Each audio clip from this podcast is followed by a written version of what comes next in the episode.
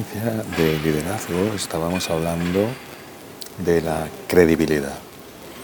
Y es obvio que un líder tiene que tener credibilidad para ser líder, eso es obvio. Si no, la gente no te sigue. Y claro, mm, yo he preguntado a los eh, compañeros del panel si la credibilidad se podía comprar. Y la primera reacción casi unánime eh, era que, que no, que la credibilidad se gana, se gana día a día y que es un esfuerzo continuo para que la gente confíe en ti. Y yo opiné que no, lo contrario. Mm, yo opiné que, quiero decir que sí, que la credibilidad posiblemente sí se puede comprar, se puede pagar.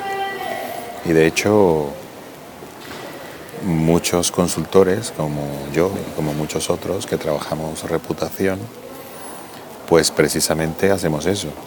Aumentamos la credibilidad de nuestros clientes y nos pagan, quiero decir, la, credibilidad. Eh, sí se paga, se puede pagar. Se pueden hacer campañas dirigidas especialmente a aumentar la credibilidad o a limpiar o a mejorar las reputaciones, que son, no es una, son varias, de una persona.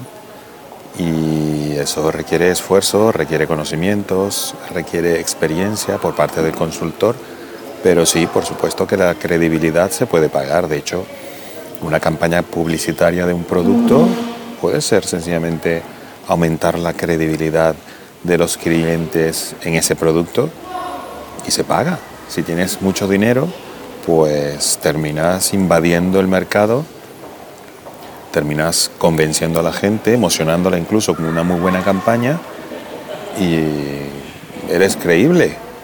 Realmente la credibilidad es una percepción de la otra persona sobre el líder, en este caso si hablamos de liderazgo.